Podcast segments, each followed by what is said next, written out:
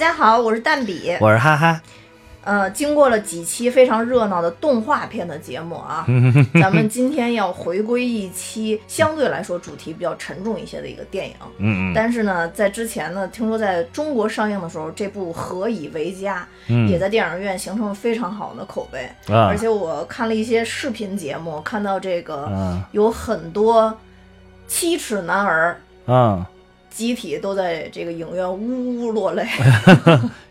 潸然泪下。对，真的潸然泪下。嗯然后那今天呢，就是我们的这个主题就是讲一下这个何以为家。可啊能这个何以为家呢，我我自己感觉啊，可能相对来说看的人会少一些，因为当时在电影影院也没有什么重点的推广啊，也也再加上它又不是一个纯的，比如说是呃这个英语类的这么一个影片。那它剧情是什么呢？其实剧情开头呢是这个男主角叫赞恩，是一个十二岁的一个小男孩儿，他在法庭上起诉了自己的父母。起诉父母的原因是说，他不希望，呃，父母再生育新的小孩儿，也不希望这世界上再有人在无法承担养育自己孩子的情况下，再去无限制的去生育孩子。嗯。那当然，这里边呢，这个小赞恩为什么会有这样的感受，或者他年龄十二岁的一个小男孩为什么会起诉自己的父母呢？就是因为他是这个叙利亚的难民，嗯，然后相当于是黑户吧，然后他们就是等于是移民移民到了这个黎巴嫩，对对，嗯，移移民到黎巴嫩之后呢，也不知道是移民还是逃亡，这个很难讲。呃，应该是逃亡，应该是逃应该是逃亡吧，应该是难民嗯对嗯难民。然后呢，所以他们是黑户嘛，没有身份，对，啊没有身份。那其实他是讲了这样一个群体，赞恩呢嗯只是这里边的一个投影吧，嗯，嗯算是一个投影。那他代表了很多很多这种黑户的小朋友。那嗯从小他们在是是就是在成长过程中都承担了很多很多不应该他们这个年龄承担的责任，对对对，嗯，然后包括他保护自己的妹妹，然后妹妹又被卖给别人当小媳妇儿吧，就十一岁就被卖出去当小媳妇儿，对对对，然后他又在这个离家的过程中又遇到了一个埃塞俄比亚的一个妇女，啊，然后这那个那个像是偷渡的，啊、对，也是其实也是那种就是类似于黑户嘛，也是在原、啊原国家活不下去了，对，然后。得到了短暂的一个温情的一个照顾，而且并并且跟这个妇女的生出来的这个小男孩两个人就是，那说像兄弟吧，但其实在里边有点那个长兄为父的那种感觉，啊对然后一直在带着这个小孩儿，虽然就几个几个月的时间，当然后来又因为无奈之下，他又把这个小孩儿卖给了，相当于卖给了人贩子，之后又返回家里，返回家里，他想取到自己的身份证，然后相当于是偷渡到瑞士去吧，啊。对。然后这个瑞士还是瑞典呀？呃，忘了瑞士还是瑞典。反正这反正这这个小孩好像最后是在瑞典还是在挪威吧？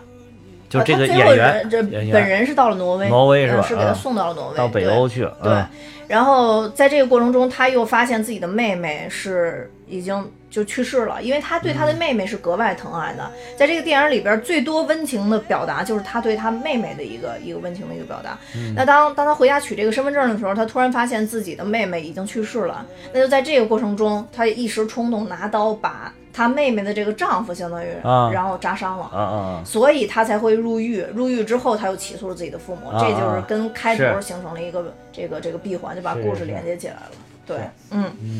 这个故事呢，其实它在整体的这个电影中呢，也属于是起起伏伏几次。其实这个电影呢，就如果让我来建议的话，我基本上我觉得可以分三段来看。第一段就是这个赞恩跟他父母在一起生活的这一段时间。其实他后续也描述了，说他听到的最温情的话就是“滚你这个崽子”之类的这种，都是在辱骂他的一个话嘛。啊嗯，对。然后在这段时间里边，他最大的任务其实是给家里赚钱，照顾弟弟妹妹，然后保护他的这个最喜欢这个妹妹萨哈啊啊，直到这个妹妹被被他父母给卖了，相当于这是第一段故事。他一开始还在保护他，不想让他被卖对对，啊。但是就是很无奈嘛。对对对。然后第二个故事就刚刚咱们谈到他遇到这个埃塞俄比亚这个妇女啊和他的这个小儿子啊啊啊，对，这是第二段，其实还是有一些温情的内容在里边，而且还有一些就是，呃，实际可能会很苦啊，但咱们看起来也有一些就是挺挺有意思的片段。然后第三段是真正回归了他在法庭上，就是就是他跑回家扎到扎了人，然后又回归到法庭上这段故事。嗯呃，所以会从这三段来看。那其实整体影片里边儿，我觉得最触动我的是电影结尾。嗯，这个小男孩因为在整个的电影的拍摄过程当中，他任何一个镜头没有过笑的镜头，啊，但是在电影结尾的时候，他依然保持自己很严肃那种、很愤怒的那种情绪和那种表情。但是当这个照相的人跟他说：“我要给你拍张照片，这不是遗照，你不要这么严肃。”啊说这要是放在你身份证上用一辈子的照片。啊后来这个赞恩突然就笑了，啊那是他所这整个电影里边唯一一个笑的镜头，而且我发发现真的他笑起来还是非常好看的。那是这长得好帅，这小孩儿，哎，对，就小帅哥，好吧？但是但是就是 这这两 就是拍完了以后，这不又长了一年了，感觉有点儿要要垮的，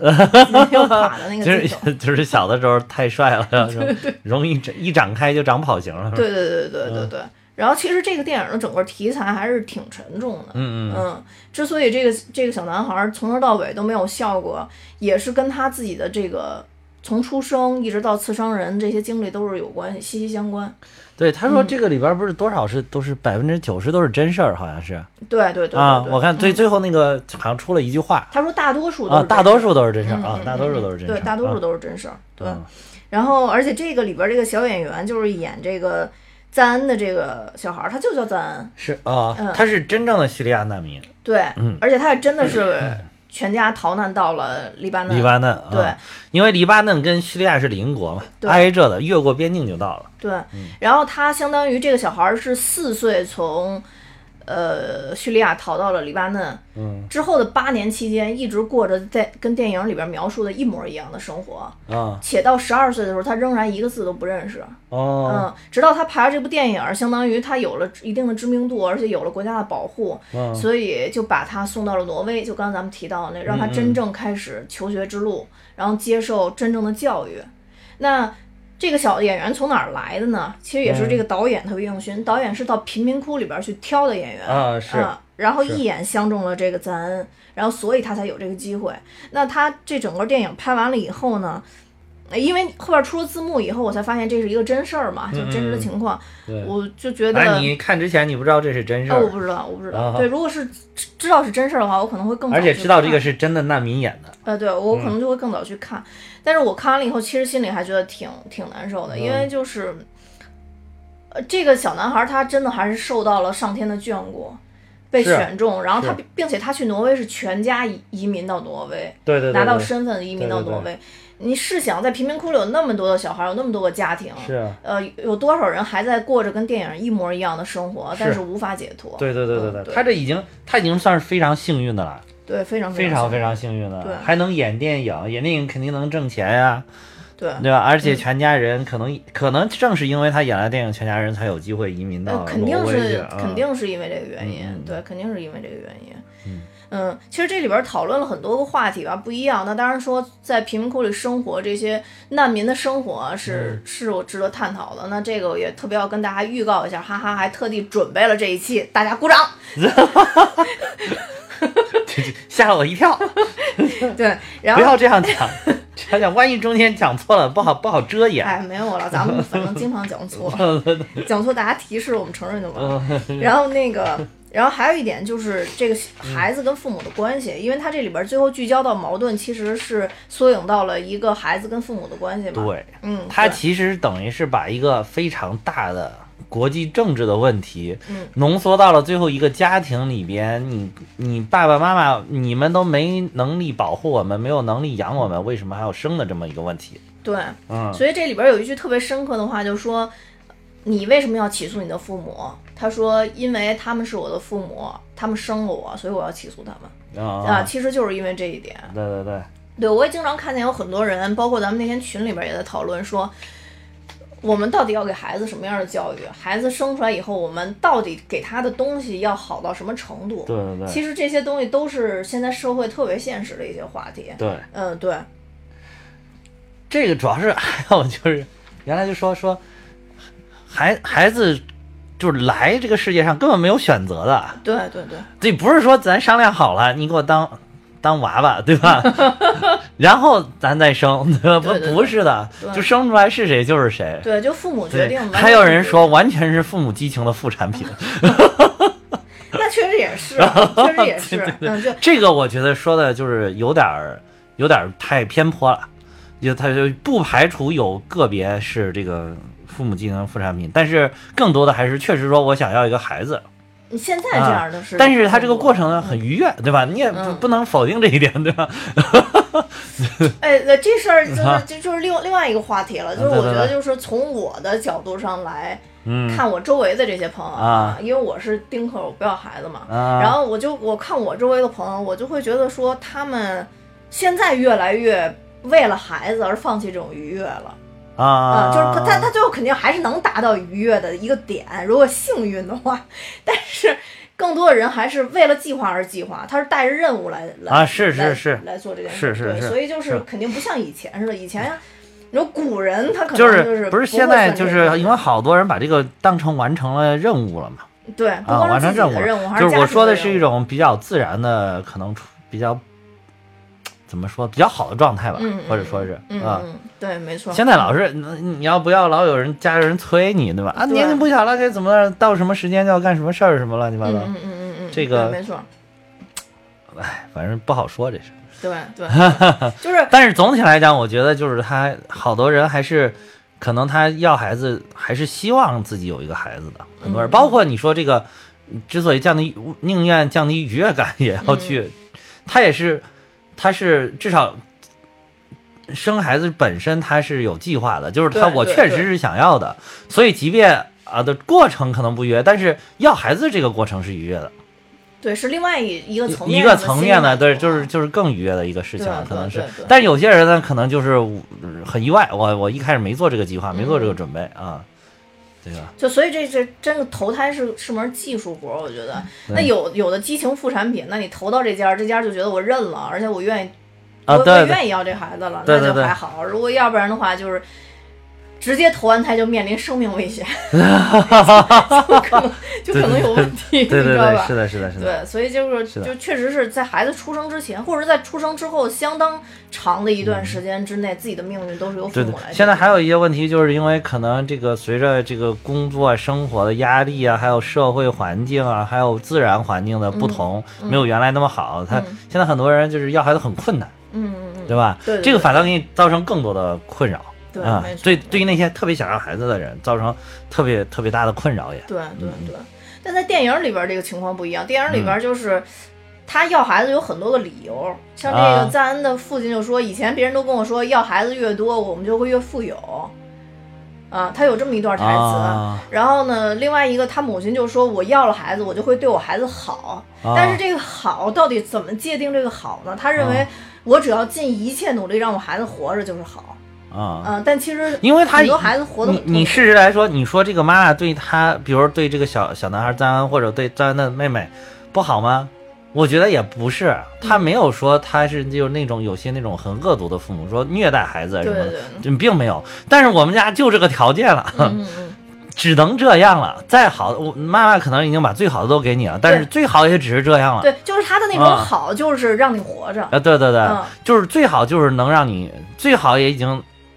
就是在别人看来就是你已经受苦了，对，嗯，对，你嗯只能这样了。对所以说这那那对于小孩来讲，就是觉得好像感受很差。对，就是其实从这里边，我觉得嗯导演有特意预留几个细节了。啊其中一个我印象比较深的就是妈妈抱着孩子跟他爸说，还是让赞恩去上学吧。啊说上学不单不单单是让为了上学，我觉得啊他那确实是在说服他父亲的一套说辞。啊说他能从学校拿回一大堆东西来，啊而且吃什么的都学校就管了，我们能更省事儿。哦，对，这点是这点，我发现人家黎黎巴嫩学校还挺好的哈，嗯，好像吃饭都给管了。对对，就是。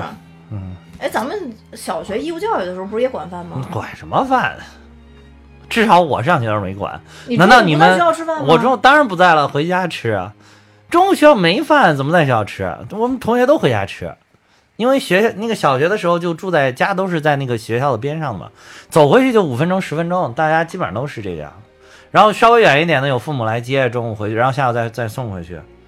啊，你们首都人民可能这个物质比较丰富、哎啊，这学校可能还能管饭呀没有。我不记得了。那上初中以后是在学校吃饭吗？在上初中以后，学校有食堂了，但是学校也不管呀。而而且我那个初中学校好像有没有食堂？好像有个食堂，但是我从来没去过，因为因为我上初中那个也是按就近入学嘛，大家离得也很近，都是回家吃。哦，根本没有人管饭。高中是有食，确确实实的有食堂，但是那也不是管饭呀，那怎么花钱呀，哦花钱吃的。对，没有，你想多了。啊，我有，我确实一直有，可能真的是我，因为我一直在市属重点中学，但是他 他真的管饭了吗？我想想问，他是真管饭，还是你去划卡买呃饭啊？不不划卡不划卡，还那是不是你你你爸就是入学的时候就把吃饭钱都已经交进去，那就不知道有伙食费反正一把交进去了。反正所有是从，就你说小学，我确实现在有点疑虑，当时嗯我记不太清楚了，因为我幼儿园是肯定管中饭嘛。啊，幼儿园肯定是幼儿园肯定幼儿园管中饭这是的因为我幼儿园跟小学是在同一个学校里边，啊。然后所以我就记不清楚了。但是我啊幼儿园跟小学同一个因为我那一我上完那幼儿园，那幼儿园就倒闭了，然后那个紧接着就被一个小学吞并了，然后紧接着我在那块儿继续。这这幼儿园还能倒闭吗？对，然后现在开幼儿园多火呀！然后然后反正那个呃后来上初中的时候，我们就嗯确实是因为每天中午有那个打饭员。啊我啊们是两个特高的铁桶，啊然后中午呃就是值日生嘛，那会儿不都有值日生嘛，啊值日生要去取饭的，取完了嗯那个抡回教室，抡回教室之后，同学们拿着小饭盒去打饭啊，肯定有饭。我突然想起来，我那会儿以不刷嗯饭盒出名儿，饭盒里边大量培养真菌，因为那会儿我不刷，老不刷饭盒。然后，所以呢，就是然后呢过两天发现饭盒长大毛了之后，我就给扔了，换一饭盒。哇塞，太奢侈了，太奢侈了。那个对对对，我想起来，对对，确实就是肯定是有饭，肯定是有饭。但你至你至于说有没有额外交饭费，我好像还真没听说有额外交饭费啊。那就是我就说有可能是入学的时候一把交出去了。嗯，但好像好像你爸并没有告诉你，你你改天回去问问，你回去问，你回去问。我不知道，反正啊反正就是管饭嘛。他这里边不是也说了，就管饭嘛。嗯然后所以就说在这里边说的就是说，他母亲还是对孩子是能让他们多一点教育，就尽量多一点教育。对对对，不光你能看出来这个妈妈其实还是希望对他们更好一些的。对啊对，而且如果真的不负责任的妈妈，也不会抱着一大堆孩子去看自己已经入狱的大儿子。啊，对对对，我那开头那块儿把我笑坏了，那块儿。就在监狱门口排队的时候，弄了一帮孩子跟着他嘛，啊，就他家孩子都跟着他抱着那最小的嘛，然后赞恩也跟着，然后后来别人就说你干嘛来？他说我是探望我大儿子嘛，大儿子已经就在在监狱嘛，然后后来就说，然后走那儿排队的时候，楼上就有喊阿姨阿姨，然后他他说他又看说，啊哎，说那个这不是谁谁的堂兄吗？说那你也在这间监狱啊？说说对就说他儿子的名字，说他是不是也跟你在？他说他不在，他在另外一间。啊然后说那谁跟你在？然后他说啊，我的什么，我堂弟跟我在一间。他说哎呀，太好了，你们在里边团聚了。就他应该都是那种抓那种非法移民那种，应该也不是有什么重罪，这啊，对对对可能是可能是，感觉是那样的。因为到电影整个最后的时候，你会发现赞恩上了那个电视的时候，有几个那个那个就是有几个那个牢房里边人都说，哎，我什么我我我堂弟也不说什么他上啊电视了，然后就开始喊说赞恩上电视，赞啊恩上电视对对了，对吧？啊一看都是小孩儿嘛，就是当时那种那种是，而且你发现没有，其实最后好像看押的那个监狱是美军管的，是美国人管的。哦，那我倒没注意。因为我还你看最后把他们那个，反正他美军美军在，你你你能看到有美军嘛？反正是啊，哦后面。嗯，对，然后反正这个我觉得就是赞恩首先有我只我只想说，美国真是他妈手伸到哪儿都有。世界警我察，世界警察，而且而且我当时看那个，就明显这个片子其其实有点美化美军的那个意思啊，哦就等于他们还是在帮忙了来解决当地的问题和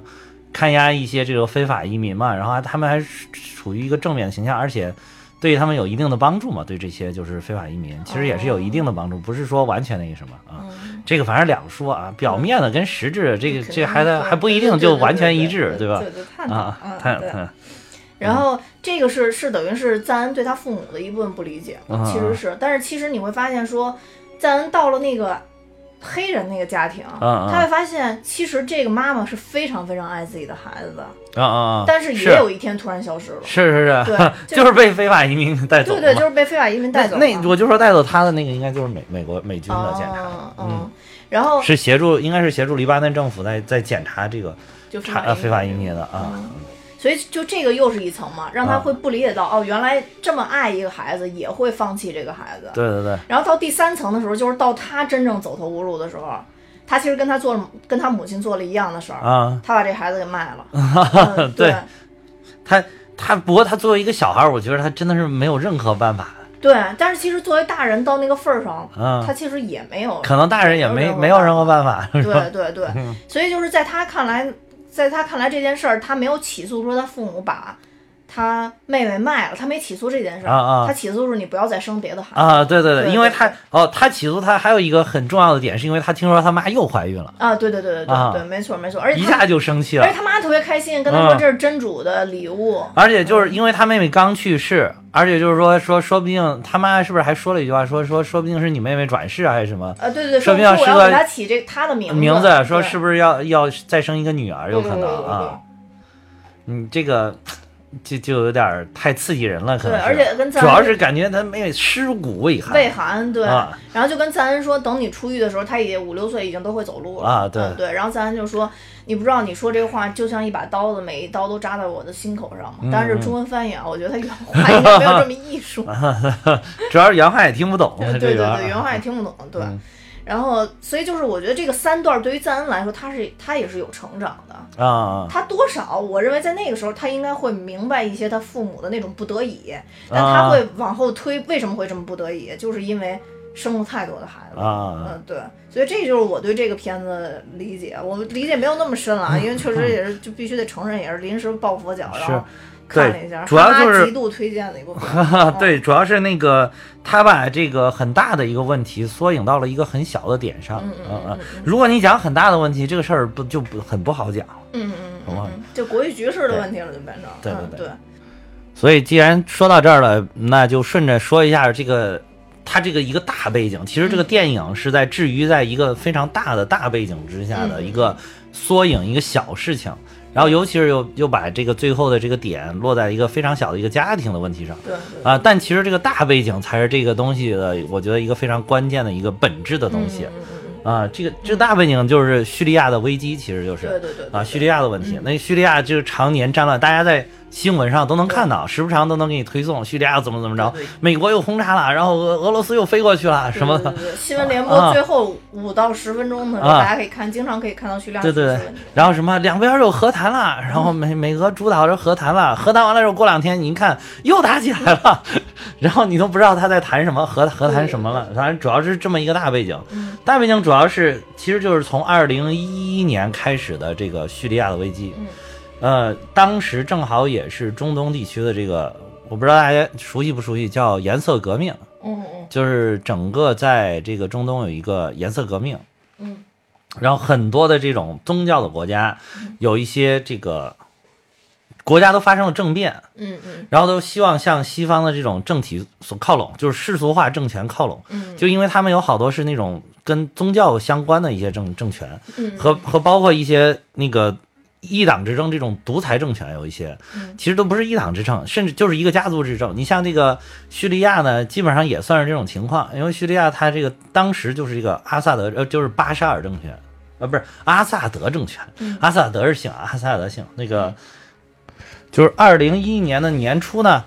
就是叙利亚的首都，就是有几个小朋友，有十五个小朋友在墙上就涂鸦，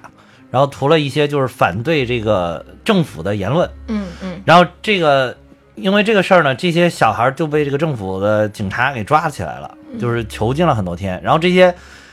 这就是这个事件的整个的导火索。嗯，这个他们被抓了之后，家长们就开始上街，就是游行，要抗议，要要放释放我们的小朋友。我们小朋友无非就是涂了涂鸦，虽然他是这个是涂鸦是在那个反对这个当权者，反对阿萨德政权，嗯然后但是呢，仅仅也就是这样了。然后结果呢，一上街了之后，就随着有很多人上街，然后这个事态一下就升级了。嗯然后这个随着事态的升级，就是规模冲冲突的规模越来越大，嗯。最后警察跟普通的这个叙利亚就是首都的一些老百姓都发生了冲突，嗯。还造成了一些人员的人员的死亡，嗯，就等于把这个事情激化了。嗯然后升级了也对，就嗯。升级了之后，但是并没有能够，就是说在军警的这个镇压下，并没有就能平息，反倒是引起了整个叙利亚全国多个地方的这个示威游行就起来。哦。嗯，但这个就是这个是从，也就是从那个时候开始，整个这个叙利亚的事情就渐渐渐渐的就乱起来了，整个叙利亚就渐渐渐渐乱乱起来了。而且它这叙利亚这个地方，就整个中东的地方，可以说不管是叙利亚，很多地方它还掺掺杂着宗教的问题在里边。嗯嗯嗯嗯嗯，就是它不是单纯的，就是说啊，我们政府啊什么这个统治的有问题啊，然后当权者腐败啊，这是这是问题，这个是问题，但并不是完全的问题。还有一部分问题就是说，这个当地都是那个那个中东的国家，一般都是伊斯兰教的嘛有逊尼派的，有嗯什叶派的，嗯这些教派与教派之间。包括教派与教派，这是大的之间，甚至有一些教派的小分支里边，他们互相都有矛盾。嗯，然后主要就是逊尼派跟什叶派这两大派之间的矛盾。对，这个大家看新闻联播的时候也会啊，对其实这个经常能听到，大家经常能听到什么逊尼派、什叶派，但是我估计大家很很不理解这个什么是逊尼派，什么是什叶派。嗯然后咱们理解，基督教基督教就是基督教，伊斯兰教就是伊斯兰教，佛教就是佛教，道教就是道教。嗯，怎么还有什么逊尼派啊、什叶派？同时这两派不可开交。这个，但是伊斯兰教就存在这个问题。嗯嗯嗯，所以中间又掺杂了一些这个教派的问题，就将简单的一个冲突变成了教派冲突。嗯这个叙利亚总体来讲是一个人口是逊尼派占多数的国家，但是这个阿萨德政权、阿萨德政府这个阿萨德家族他们是什叶派的人，嗯。同时他们什叶派的这些人大概在整个叙利亚只占百分之十五左右的这么一个比例，嗯。但是他们手中呢握有这个军队，嗯嗯就是阿萨德家族的一些亲戚啊、朋友啊，他们掌控着这个比较厉害的军队，嗯。所以就等于能够整整整整个控制住叙利亚的政局，叙利亚的这个政局。嗯啊、但是因为这个事情的一激化，等于说很多地方的逊尼派的民众就起来了，嗯。还有一些支持逊尼派的，比如说部队的一些将领什么的，嗯。然后他们就一揭竿而起，然后成立了这个反政府的武装，嗯嗯嗯。然后跟政府发生冲突，渐渐渐渐的控制了一些地区。嗯。然后这这个这是训这是这个教派的一些冲突，同时呢还有这个恐怖主义，嗯，就是比如说伊斯兰国。伊斯兰国的他们在这个叙利亚里边，因为趁乱嘛，尤其这种你像恐怖分子，就是哪儿乱其实哪儿最好。嗯嗯他乱了之后，伊斯兰国是觉得我们伊斯兰国，他他为什么叫国？是因为他觉得我们这个才是最正宗的，我们应该是建立一个国家，就叫伊斯兰国。所以他在中东的很多地方都有据点，然后这个时候他在叙利亚也夺取了很多据点，嗯然后这又是伊斯这个伊斯兰国这块势力，还有还有这个一个教派叫。啊，有点记不清楚了，反正还还有一还有一个教派，然后也是等于说你你听有这么多派，但是他们互相之间谁跟谁都不对付，不是说伊斯兰国就支持反政府武装，然后就我就跟反政府武装一起打政府军，不是，就是我们行，我也打政府军，但是我我也我也夺取伊斯那个反政府军的地盘，嗯。然后反政府军就是我还得防着伊斯兰国吞并我的地方，我还要反对政府，嗯。政府军就是你们这些都是我的对手，我都要打你们，嗯就是很乱套。然后这个时候呢，就是你说的，我们的世界警察又介入了，美国又站出来了，美国站出来，然后大家也是知道的，嗯，我觉得至少有一点，美国你可以看美国介入世界上任何一个地方的国家政治的问题，他只支持反政府武装，嗯嗯他从来没有支持过政府武装，嗯嗯所以我觉得不管是什么问题，你这你说你 你难道没有问题吗？嗯，对对对吧？我觉得按按说一个地方的合法合法政权，他不管怎么样，你你是可能理念上有冲冲突，但是人家至少目前在形式上是合法政权。嗯但是美国几乎从来不支持合法政权，嗯全都是支持反政府武装。嗯嗯 所以说，你说他这个用心吧，你就对吧？然后然后他就等于他坚就支持了这个反政府武装。嗯嗯然后而对，而且当地叙利亚还有还有一个叫呃这个库尔德人，嗯就是库尔德是一个民族，然后他也分散在这个中东的好多地方，嗯比如说土耳其里边也有，然后应该黎黎巴嫩也有，然后这个约旦应该也有，嗯反正就是好多。但是库尔德人在这这些，比如在土耳其里边也有也有一股势力，然后在这个，但是在土耳其他被控制的很好，哦因为土耳其这个政权很强大。然后这个在叙利亚，这个这个正好趁着叙利亚乱，库尔德人也起来了。说说我们要寻求民族的独立，怎么怎么着，然后库尔德人又占了一片地方，然后但是库尔德人呢，跟反政府武装走的算是比较近，啊啊！但是也不是说完全我就是跟反政府武装是一派，反正各是各的，嗯。就简直就是里边就是一锅粥。嗯。然后这个这个时候美军支持的就主要是反政府武装库尔德人这一块儿，美国人是一直支持库尔德人，因为库尔德人在中东的好几个地方都知道麻烦，哦。就是都说我们要独立，哦都说我们是独立的那民族对啊，嗯。所以说，所以他支持库尔德人就等于我在这儿也可以知道麻烦，在那儿也可以知道麻烦，就很符合美国的国家利益。对对对对对，然后这个这个时候，那旁边你想，美国它毕竟遥远，旁边还有一个大国呢，旁边还有俄罗斯呢。对对，对，俄罗斯说这我家门口啊，这你美国人又过来捣乱，妈的，你支持那个什么这个反政府武装，我那我肯定支持政府啊，肯定支持阿萨德政府对，这样的话，那美国必须得支持反政府。呃，对啊，我对对。对我支持阿萨德啊，嗯。然后就等于说他就支持阿萨德，然后嗯。同时呢，因为阿萨德政权是什叶派。嗯。这个在中东有一个巨大的什叶派国家，就是伊朗。伊朗里面的什叶派的民众占到百分之九十以嗯上，嗯嗯嗯。然后所以说是伊朗跟所有的阿拉伯国家都不对付，嗯。就是伊伊朗都不能叫称作阿拉伯国家，嗯。就是他跟其他教派是不一样的，嗯。所以他又是坚定的支持这个阿萨德政权的，等于现在是俄罗斯跟伊朗是比较支持阿萨德政权的，嗯。然后美国是支持反政府武装的，嗯。然后伊斯兰国呢是跟谁都不靠的，然后但是在其中 掺和的、破脚的，然后库尔德人呢跟也有自己的利益，嗯。然后这个伊朗呢又跟美国不对付，嗯所以这里边现在真的整个就是一锅粥，然后就是互相打。打来打去，然后就是美国也经常派飞机轰炸轰炸他他不支持的人，然后俄罗斯也派飞机轰炸轰炸他不支持的人，然后地面的部队主要就交给叙利亚的当地的人，就是政府军跟反政府武装，还有伊斯兰国，贼这帮，对吧？把最危险的战场留呃，对对对给本地人。，对对对，美军就是虽然美军在那个叙利亚也派了很多人，但是美军嗯。明确表示说我们不参与地面战斗，嗯嗯我派去的人主要是教员，然后教嗯。训练你的部队，你去打，是这样，就是所以啊对所以叙利亚，叙利亚在整个这个危机出发生之前，就是一一年以前，叙利亚是一个中等收入国家，嗯。可能好多人都都不知道这个，都一听这个名字，现在都觉得哇贫困，贫贫困啊，战火频仍。其实不是，原来是一个非常美丽的国家，非常稳定，嗯然后在在整个中东地区都属于非常稳定。为什么非常稳定呢？这里我们就不得不讲一下阿萨德巴沙尔阿萨德他爹。哦，你笑什么？看你翻篇翻稿子翻那么勤，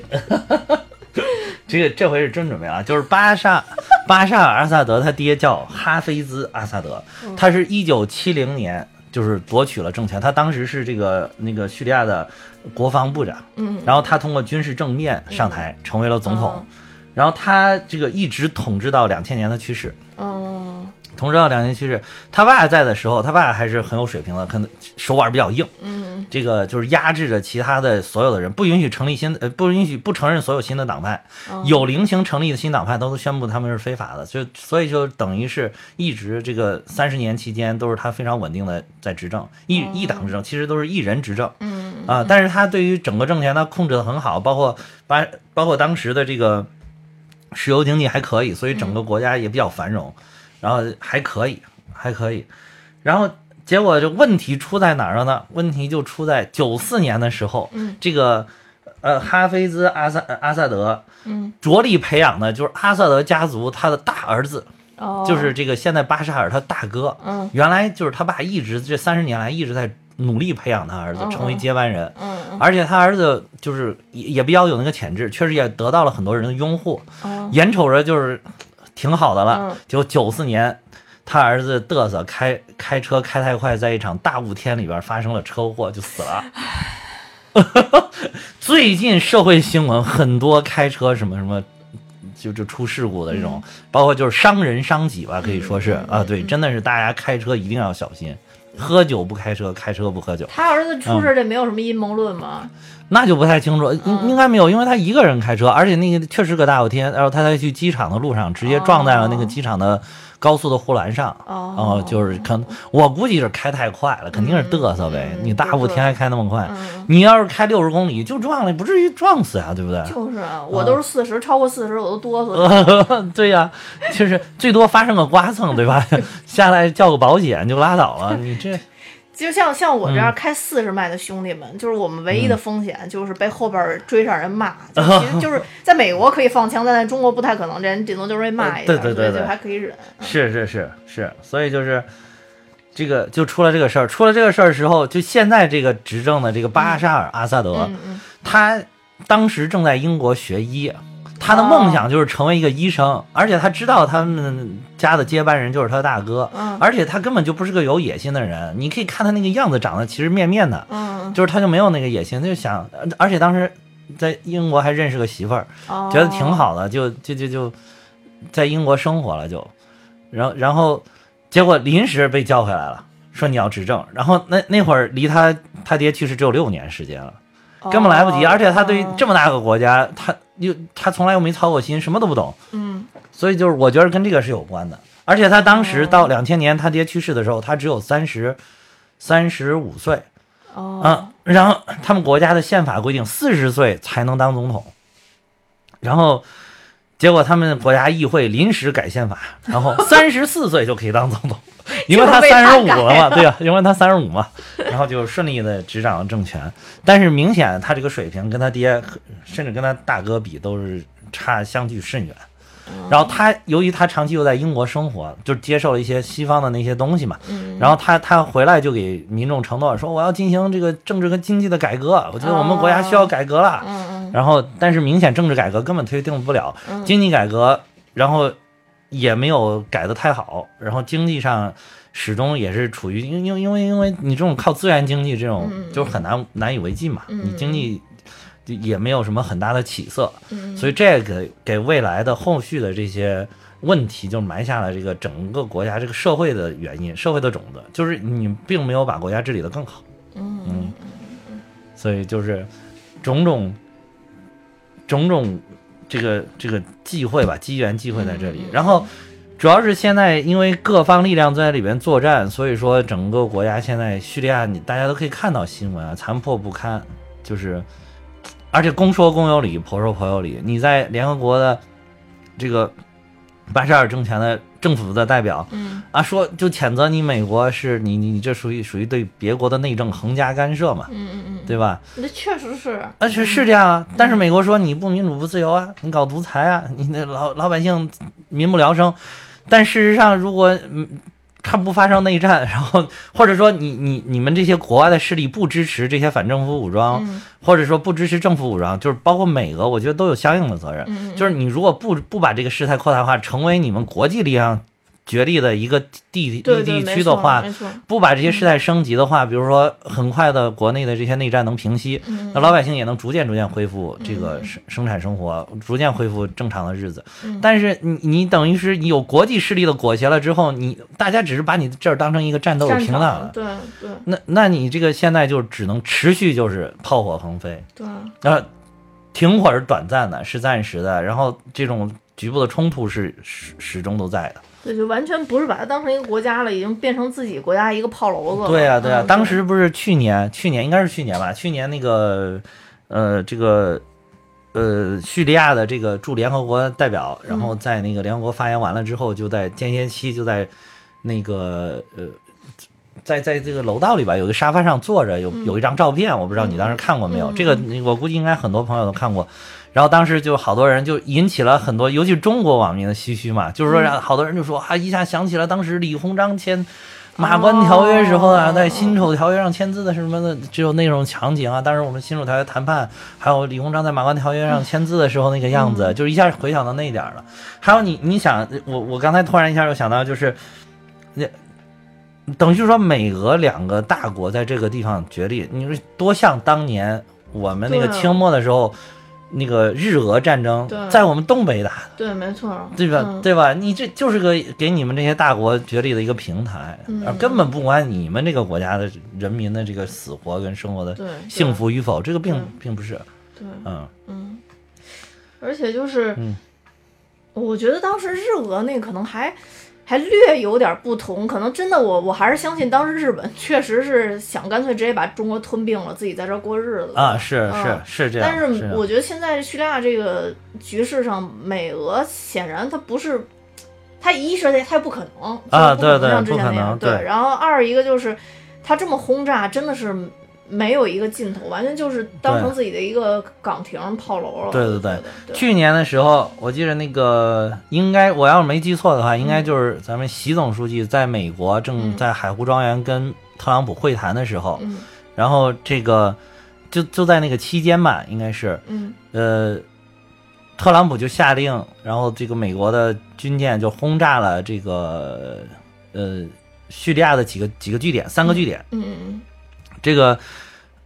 然后这边就是中午好像要吃饭了，然后一来一来了，特朗普先生啊，习总，我跟你说个事儿啊，嗯 然后我刚刚炸了叙利亚，就是你说是不是很贱？是不是很贱？嗯，肯定不是以你这种态度说呃，的。差不多，差不多，啊就就是说是差不多啊，就是就是就是特朗普人就是这么不着就是这么就就不着调啊，嗯就是就是开会之前说啊，我跟你说个事儿，我刚刚轰炸了叙利亚，就这么简单，就是就是你听着就很霸道。然后原因呢是什么呢？是说他要惩罚这个叙利亚的化学武器，因为说叙利亚对反政府军用了化学武器，除了造成反政府军的大量伤亡之外，嗯还还造成了这个化学武器这个攻击范围内的这个平民的大量死伤，尤其是小朋友的。这个是确实有死伤，但是至于是谁使用的这个化学武器，现在真的不好讲。哦，就是好，现在叙那个叙利亚政府军一直到现在都在谴责是你反政府武装自导自演，自己在用这个化学武器，为了在国际上制造舆论。哦然后，而且就是也有一些人发现了，就是就是反政府武装在一个山洞里边找的那个，还还还找的有那个打板器，然后拍那个难民，就是这个受到化学武器的那个样子，就是、哦，就是把那个做成视频啊，还有包括拍摄的照片，嗯。然后就是就是确实发现有人在在摆拍，哦，嗯，所以说你你很难说那个到底是不是真的，是不是真的政府军在使用化学武器。这这个事儿，你就现在已经成了公说公有理，嗯婆说婆有理了，都说不清对对对，都说不清楚总之，。反正是为了自己的利益，能争取一块儿就是一块儿。嗯，对，然后就是因为这个理由，然后美国就要轰炸它，说轰炸我轰炸了几处这个轰炸了两处制造化学武器的场所，嗯然后轰炸了这个能够运送化学武器的机场。嗯，反正就是像类似于这种战争，只要是发生的话，受难的就永远都是平民。都是平民，嗯。你就夸夸请炸了。对哇，那你看现在叙利亚那个基本上都是断臂断臂残垣，啊，就是包括你再拉回电影来说，嗯。这赞恩他们为什么流离失所，就是因为从这个叙利亚战争以来，嗯。我看了一个不完全数据统计，应该是四四百多万人吧，在叙利亚嗯还是嗯。就是逃离失逃离家园嘛，哦，嗯嗯，就是对，因为我之前就是我又忘了是跟谁聊天的时候，当时嗯也说过，就说为什么这些难民不逃。就说嗯最早其实难民肯定不想逃，因为这家在这儿嘛，对对对肯定还是怕有一线希望。另外一个就是说，他们这个伊斯兰教的人是特别相信自己的那个根是在是啊，在在在哪里，就他就是他们的真主就在哪里，他们是不会放弃真主的，嗯对对，嗯所以他们也因为这个也不会不会不想走对，不想走，啊对，就实在是逼得万不得已了才会这种是啊，这就是没办法了嘛。对，难民嘛，实在是没办法了。然后现在，现在这个叙利亚难民的问题反倒成了一个世界性的问题了，嗯，尤其主要是这个问题主要出在欧洲，因为那个就是后来是等于说联合国的这个决议吧，然后有一些就是欧洲的一些这些大国要承担，分就是散难民嘛啊对分散这个叙利亚难民的安置工作嗯，啊。嗯，不是有好多国家也都不愿意吗，好多国家不愿意，好多国家主要是民众不愿意，嗯嗯嗯。啊，你你作为那个政府来讲，就是因为他是在联合国这边，包括在欧盟这都有承诺的嘛，嗯嗯，当然你我不得不安置，然后我嗯。作为一个政治任务，呃，但是作为那个普通老百姓来讲，就是会觉得这个难民啊，文化素质有点低啊，对吧？对对对，这个这个他确实没文化，对对对，那说句说句实在话，真的没文化。嗯嗯然后这个包括生活习惯，包括伊斯兰教这些年尤其一些极端的这种恐怖主义，都是伊斯兰教的，对然后会给民众造成很大的恐慌。嗯。同时是因为没什么文化，也不懂当地的法律，嗯，然后有很多违法犯罪的现象，甚至有一些暴力跟强奸的行为，这个嗯。都是有的。确实是有的，然后就会造，而且那个政府不得不支出一一做做一些开支来给难民安置啊，比如说盖临时的房屋啊，还有就是给我知道德国还要给那个其他国家的我不太了解啊，但是德国的我知道，因为我有德国的同学回来有讲过，嗯。德国好像一个月还要给难民发一千欧元，啊，一是不是很个人呀高？一个人一千欧元的工资，就是难民的安置费，哦每个月都有，就跟工资一样的。相当可观。我跟你说，中国你看，好多人辛勤劳作，一个月没有这么多钱。德国就是就是他们就是欧洲就是欧洲人的那个那个观念，可能是就是你来了，我要给你一个就是类似于国民待遇的一样的东西，保障的嘛，最低生活保障。但是德国人可能人家生活太好了，就是一个月都过享受着这个几千欧元的这种这种生活。一想，哎呀，给一千欧元也不多呀。对吧？但是你让我们一听，哇天，这么多钱给人就难民啊，对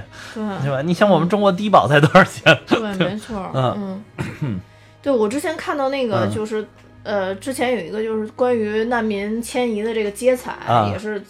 采访这些欧洲国家的人他们的看法嘛，我就看到大部分还是负面消极的看法，就认为说。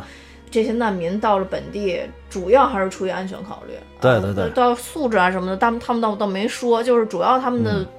呃，我看街坊的反馈都是说，因为来了以后怕对他们本地的人，对啊，对产生安全问题，安全问题嘛。还有一些就是说一些资源分配问题，就说现在其实我们欧洲国家有好多人就说我们欧洲国家也不富，也不富啊，对对，就。然后你过来，相当于又分一杯羹。像你说德国这种，其实很显然就是嘛。对的，嗯。所以现在那个这个事儿，为什么导致那个呃，这个默克尔这两年不是日子也不好过嘛？这个是一大原因，因为默克尔是作为德国现在作为欧盟经济最好的国家，嗯嗯然后可以说也是整个这个欧盟就是欧洲当地的领袖吧。对对。嗯，然后除了美国嘛，就是当地的领袖基本上算是德国了。嗯。所以他是要做出这个姿态的。嗯嗯。所以他对这个难民的问题，他就是格外的重视跟认真。嗯。然后这个就老百姓就会觉得哇，花我们纳税人的钱，对对对对对，给一帮这个搞搞恐怖分、搞搞恐怖主义的这帮人还给这么多经费。对，关键是 这个国家利益，德国是一分没没得着，打仗的时候呢也没参与，啊，对也没参与，没有没有参与，他他没有卷入这个事情。对对对，默克尔太不容易，怪不得直抽抽呢。对对对。所以说，你等于把一个国家搅乱了之后，其实不不是一个国家。这些年中东整个都不太平，尤其当时那个就是我说颜色革命的时候，好多国家像埃及啊什么的，对，埃及当时也也乱的不行，全都变了颜色嘛。对对对，嗯嗯。然后等于说这这一乱起来之后，等于是其实给整个地区，嗯，就是整个北非跟欧洲的，尤其是东欧这边的呃地区，就是带来了很多的这个。问很棘手的问题，其实是一下造成了一个很很大的世界性的问题，包括这些年的恐怖主义的激激增，都跟这个有关。嗯嗯。我哎，埃及以前算一个相对来说稳定的国家，也很稳定啊，对，很稳定。就是当时穆巴拉克在执政的时候，对，因为当时埃及出这个问题的时候，当时我还觉得特别震惊，就是因为你看，从不管从新闻呀、影视作品看，你都觉得埃及好像是一个非常稳定的，然后旅游收入为主，很美丽很美，对这样的一个国家。然后只要大家说什么说走就走的旅行，只要是去这种神秘的国家，都少不了埃及这一站。对，然后当时埃及政变的时候，我当时就觉得啊，原来这样的国家都已经这么不稳定了。我们的世界这是怎么了？对对，因为他们中东的，就是这些国家，就是尤其是伊斯兰教的这些国家，最大的问题就是政治跟宗教的问题。嗯嗯嗯，就很难处理。嗯，就是宗教的力量是要说有，我们呢在整个国家上面要有一个。至高无上的宗教领袖，嗯，宗教领袖不参参与这个政府的事务运作，不参与宗教的这个政政治性的这个运作，嗯，但是呢，我对这些加以指导，我可以说啊，你这个事情做的不对，然后你没有按照我们伊斯兰教旨啊，对，没有按教义，呃，没有惠及什么普通的百姓，然后政府，那政府你说我是听还是不听呢？嗯，对不对？你你要不听，他又能裹挟裹挟民众，嗯。你要听了，你你要是不听，同时你又觉得你好像没有法理性，因为你是个宗教起来的国家，对。但是是很好的这个例子呢，就是土耳其，土耳其就是一个非常好的世俗国家，就是他把宗教的势力处理的非常好，嗯嗯嗯嗯。所以说，所以所以说现在这埃尔多埃尔多安也很强势，嗯，很很强权，然后他，但是他把整个国家的这个政治问题处理的很好，嗯，就是而且所有的这些穆斯林的国家。几乎都是可以说是有强人政治在里边的，嗯，就不是说真正的能够真正的做到像欧洲跟美国这样的这种民主民主自由的这种制度是不一样的，嗯我觉得跟他们的宗教的这个也有关系，因为宗教是需要有领袖的嘛，你宗教不是说大家谁投票啊？你是你才是真正懂穆罕默德教义 说了什么的人，你这没法投票懂。弄一场考试啊，对对对，没法懂，你只能说是大家都认认他，那他最是他才是穆罕默德真正的传人。对对对啊对对对对。是 就是教义这种东西，我觉得人就每次谈到这块儿，我都觉得人性还是挺恶的。就嗯我觉得任何教义的产生都本来是为善意来到这个世界你说佛教啊也嗯。是，然后这伊斯兰教更是了，这都是为了善意而来到这个世界。但是最后总是被一些有别有用心的人最后用成了恶意的东西。对。嗯，对，对，你就你你说这点也特别对，就是比如说刚才咱们讲的逊尼派跟什叶派的问题，其实为什么呢？就是穆穆罕默德去世了之后，嗯，谁继承穆罕默德？对，两边人开始打架了。正宗。啊，嗯。说我是正正宗，你不正宗，那边说你我才正宗，你才不正嗯。不正宗，一下就分了两派。然后什叶派呢，就是支持穆罕默德的堂弟，女婿是阿里本阿比塔利卜，简称就是阿里，就是支持这个阿里，就是这个这个这个。就是就是支持他，因为他是属于是怎么说是什叶派，主要是支持是穆罕默德家族的血脉。嗯嗯嗯但是这个这个他的堂弟这个这个人呢，一开始根本就没有进入这个能够继承哈里发职位的这个名单里边。嗯然后后来通过他们这个斗争嘛，然后最后他变成了第四任哈里发。嗯，然后逊尼派呢，就是不是说完全的原教旨，就是我是有一些新的东西在里边嗯加在里边的。嗯然后逊尼派呢，就是那些就可以说是一些不太主张，就是啊，不是不主张，尤其是不主张阿里，不是说不不主张穆罕默德的那些东西，是而是说他我解释的这个穆罕默德的东西跟你这个阿里解释的我们不一样，嗯，就是等于我是完全反对或者说不支持你这个阿里主张的这个教徒组成的，嗯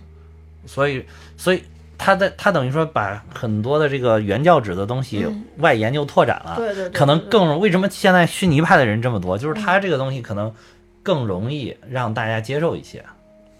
嗯，原来是这样，嗯。嗯。但是我我就我记得咱们原来节目里边也提过，就是说大家真的不要把伊斯兰教跟恐怖主义划等号，啊，对对对，这样其实是、嗯。对对，有的时候可能还要适得其反，你把一些很好的这些教众推向了自己的对立面，这是不对的。大部分教众还是还是对对，因为这个教义总体还是向善的嘛，就像你刚才说的，不管是佛教嗯。还是伊斯兰教还是基督教，都是什么啊真善美、爱呀什么的这些东西，对，这个基本的东西是一致的。嗯。它只是说其中一些细分的小教派，嗯然后渐渐渐渐的走向极端化，嗯嗯嗯，嗯，采取一些极端的手段去推行他的教义，这个是我们应该反对的，这才是恐怖主义的根源。对对嗯对，就反正我是判断这个好或者嗯不好，就是看后台操作的这个人，就是这个老大。啊，最后他得到的利益是什么？嗯，哦，对。如果说像灭霸那样，他没有得利的，啊那就是他，他就是他也是遵从可能某种教义，啊但是他是遵循教义在做事情。对对对嗯、对对对所以就不一样。但如果说，比如说灭霸，灭霸弄死一半人以后，我当国王了，那啊我就认为对对他不是就是我统治剩下这一半人，整个宇宙都是我的，对对对对这他肯定是坏人。对，所以你 说那个伊斯兰也是，你看有很多电影也会。就是体现说什么伊斯兰教是恐怖主义啊，或者怎么样。但是你看，大多数伊斯兰教的人到最后，他的教义都是就执行层面啊，起码他们的教义都是认为说，哦，消除了这些人之后，呃世界现在人能活得更好。啊但是只不过他背后那个老大，他是其实不对对对遵从这个教义的。啊，是是对还有一些阿訇就靠这个牟利啊，对对挣，挣钱，对，没错啊没错没错，包括现在国内的有些阿訇也是，他给你唱歪经，主要是牟利挣钱。对。我听这个所有所有宗教都一样，都有这种对对。不太好的人呗哎，，就是对对对，不太好的人啊对对对，之前这个前一段时间咱们那个佛教的，那个那个丑闻也是，就是啊就是也是特特特别严重嘛。我之前一直去那个庙，对，然后后来就是因为那庙整个之前就给封了嘛，啊然后就不让进了嘛。啊我我也不知道就是，嗯我也不知道就是现在的那个现在那儿的那些所谓大师们啊，都、嗯都都怎么样了，都不知道。对对对，也不知道现在就就是是个什么情况，因为震动在整个佛教界震动太大了。啊嗯，对对对，嗯，所以 所以说就是哪哪都有坏人，也都有好人。对嗯对对对对，哪哪都是就是太会表演了，都是太会表演了。对 对，就其实 你说他他做这个事儿，如果他不是一个和尚，啊他去做这个事儿，不会，或者说你不是一个大法师，啊就是都不会引起这么大轩然大波。如果你就你你已经下定决心做这个事儿，你干脆就还俗 就完了。但是可能他要还了俗，他就是变成一个普通人，他啊就是没法运用现在的身份，影响力了。对，然后就啊没有资源，就就就没法做这个事儿了。对，所以他必须得在自己是和尚的情况下，要去做一个凡人要做的事儿，对，然后就觉得让别人就不可接受啊。对，然后就是。之前像佛教内部出这种事情的话，就是我知道的啊，追随嗯这个师傅的好多人，呃，在师傅出事儿以后，都身体都出问题了，就是因为他们觉得信仰被颠覆了、他们无法接受就是自己所信之精神的寄托崩塌对，精精神寄托崩塌了，不知道以后该相信什么，该做什么。啊。呃，而且有我知道的，这里边可能得有三分之一的人、嗯长时间没法进食。啊啊，就是说他的那个精神不是，其实不是对方对你实行了精神控制，真的不是而是你就是信，这是你的信仰。哦，没法进食，这个就就是当你那个精神出问题的时候，首先反映在你的胃上对对对就是压力太大或者精神出什么问题，就是胃首先是很难受，就不想吃饭。对对对，好多人都说啊，我今天心情不好，一点都不想吃了，就是就是这个原因，这个是从医学上可以解释的。对啊对对对对，确实嗯是。所以当时那个这个事儿，我看到周围的人这样，我也觉得，我也在思考说这个信仰的东西，因为之前很多人都跟我说，你要不然就是因为就也是因为我之前的一些经历嘛，创业这段经历，当时也是压精神压力特别大，特想找一个精神寄托。啊啊然后就是想说，那我也应该是有有信仰，让我精神能、嗯能有一个寄托嘛。后来我就觉得嗯不行，我这个人就是暂时是无法 有信仰的，就是就是我信我呀，信哈哈，信哈哈得永生啊！信哈哈，信哈哈得十斤，信哈哈体重蹭蹭蹭啊！对，然后后来我就认清了我自己，我我自己应该是不能不不会太有信仰的那种，说大俗人，然后对，所以后来我就没信，但是我也是看了很多很多这方面的书，啊啊，嗯，然后就就是怎么说呢，就是包括佛教的这些嗯基基础的一些理念性的东西，嗯当时都去看了，嗯对。但是大师突然崩塌，你说这一点儿，我就想起来中国人的特点，嗯就是大部分的人是什么都不信。嗯。说世界上有十二亿不信教的群众吧，嗯，中国独占十亿。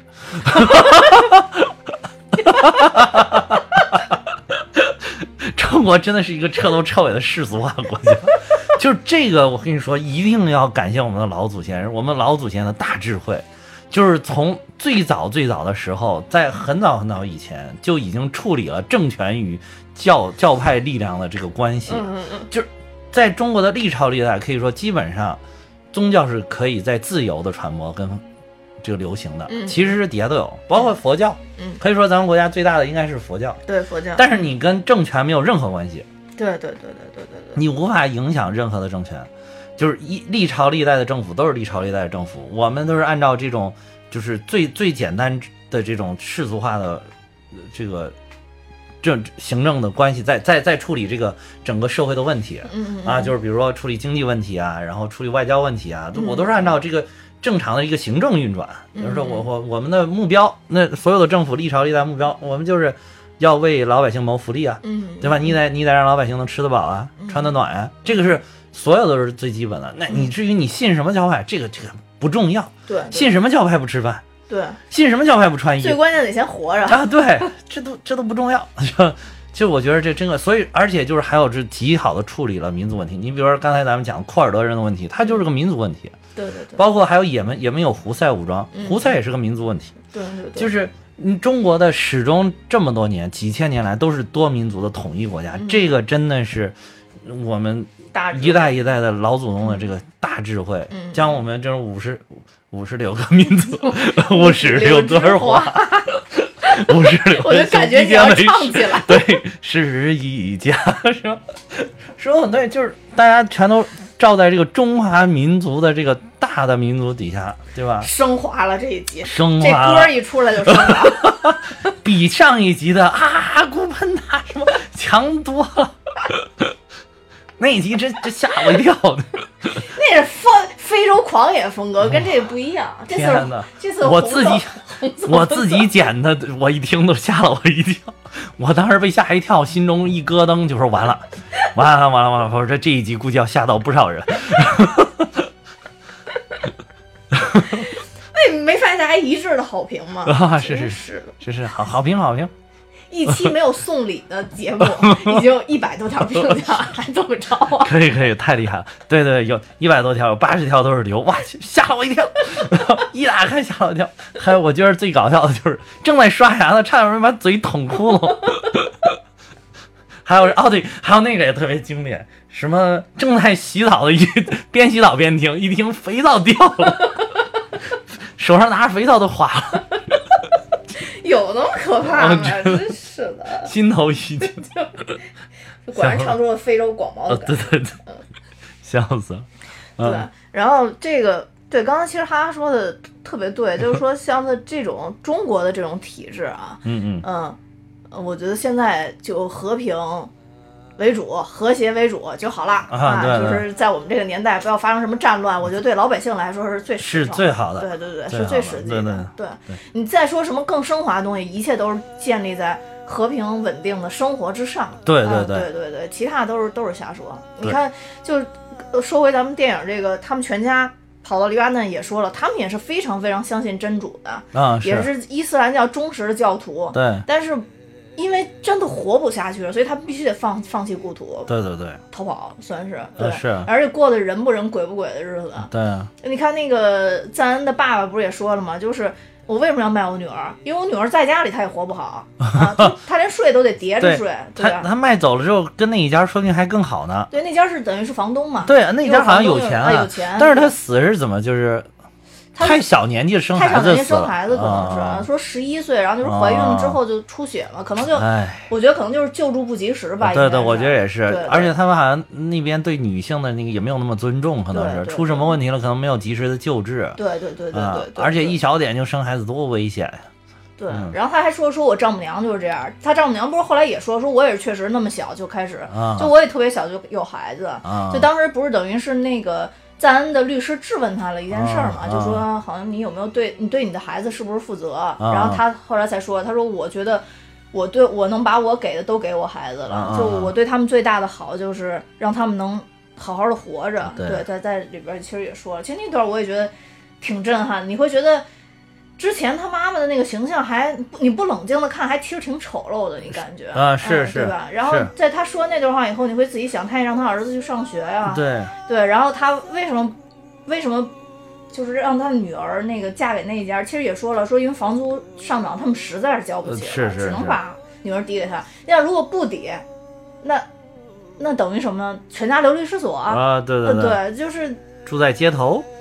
对，你就说人小人物的生活有很多很多种选择，你站在父母的角度，啊，对你站在父母的角度，不得保大部分孩子吗？对对嗯，对？嗯，是又对，也是，尤其是他们那边可能对女女孩的这个又。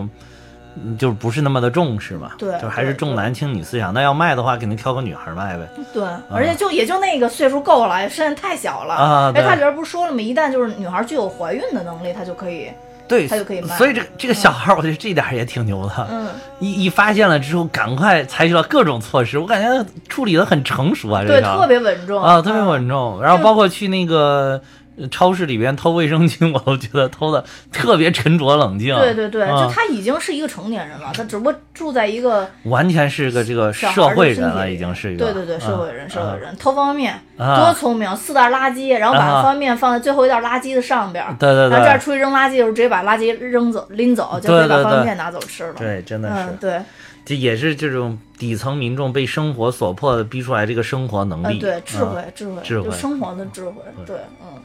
就是哎怎么说呢？就是说是个悲剧。对，真的是个悲剧就整个这个一系列，包括这个社会大背景，这个嗯整刚才咱们说了那么多的国际大背景、大环境，包括整个他们这个家庭，从头到尾都是个悲剧。我觉得，对对，嗯，对于整体的叙利亚民众民众来说，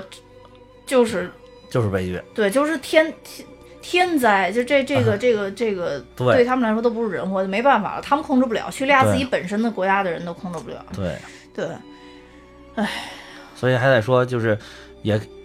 想再多说一句的，就是嗯。我觉得没有哪个制度对任何一个国家都适用了，一嗯定要找到最适合自己国家的制度，对让自己国家能够过得繁荣，老百姓能够过得安乐就可以了。嗯，起码大部分老百姓过得呃安乐就就可以了对对对，嗯，因为起码我看到的，即使咱们老说什么西方资本主义国家，或者说美国，他也没有保证说自己的所有的老百姓都过得好。那不可能，对这是很难不可能的嗯美对国也有很多很很贫困的人的。对对对，只不过美国它很懂得不把这一部分曝光，但是只不过现在我们越来越懂得去看他们这些阴暗面。对对，还有就是他们确实可能社会救济也有也有还有他们的长处，确实是一个是国力到那一点就是我社会救济也可以做得很好。嗯，对，所以嗯那那你怎么才能？对？那你怎么才能做到这一点儿呢？首先就是嗯发展自己啊，嗯对吧？怎么发展自己呢？还是找到一个最适合自己国家前进的道路，这个是最好的。嗯，对，没错没错，嗯。所以这一集你看我们这个高度，对这一集其实，但是其实电影里边，因为嗯。很多很多我们刚刚讲到的那种痛苦，你得从细节上去看，其实很难通过我们的语言去讲解出来。然后这部片子呢，我建议大家就不要像我似的匆忙观影，就 就真的是找到一个时间，心稍微静下来一些再看这个电影。它不像就是说我们像前两天我们讲什么《狮子王》也好，或啊者怎么样也好，你可以带一个很快乐、很兴奋的心情去看。对对，对这部片子还是建议大家就静心静下来就是去看。平静的态度去看。对啊对对，因为我是在电影院看嘛，电影院你又不能干其他，就坐那儿就默默的看啊，嗯觉得还是很能进入到那个那个感觉里面的。当然，有好多人说看完了之后什么声泪俱下，特别，我倒也没有，只是说确实很心情有点沉重嗯。啊，但是也没有说啊就哗哗的有对，哭，我也没有，我也没有，啊嗯，对对。我也没有生气，但我确实看到很多那个何以为家他那个观影的那个现场，现场的人的反应，就真的都哭了。都都哭。对，所以我就因为看了那个，所以看之前我不是还问你吗？啊我就问你有有就就以上那些题材都是我看不了，一看就哭的。我说那些题材我都 我都不能看，完了你跟我说都没有，说是大局势问题。我说哦，那行，那就基本上这种我都哭不了。对对对对对嗯，对，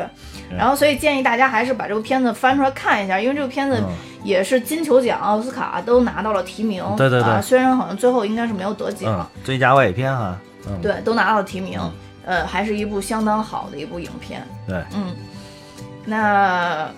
嗯最后还是按惯例，还是要跟大家说一下，我们现在有自己的听友群了。嗯呃，如果大家有兴趣的话，可以加我的微信，在节目说明里可以找到，或者在节目评论里边，大家也可以留言，然后我会把大家拉到我们的群里。嗯，嗯，那今天我们的节目就到这儿，谢谢大家收听，拜拜。再见。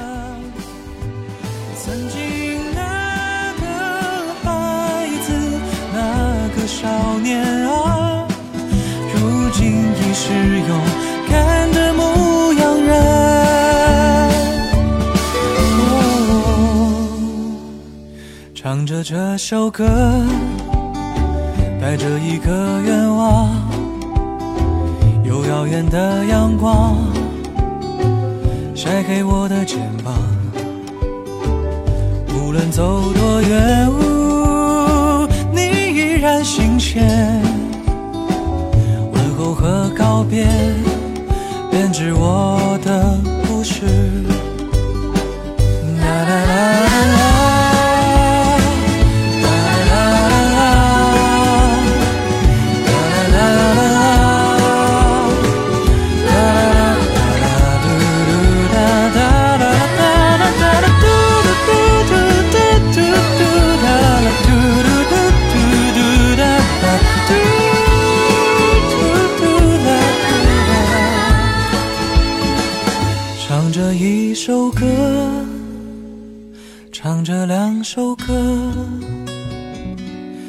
这三首歌。带着一个愿。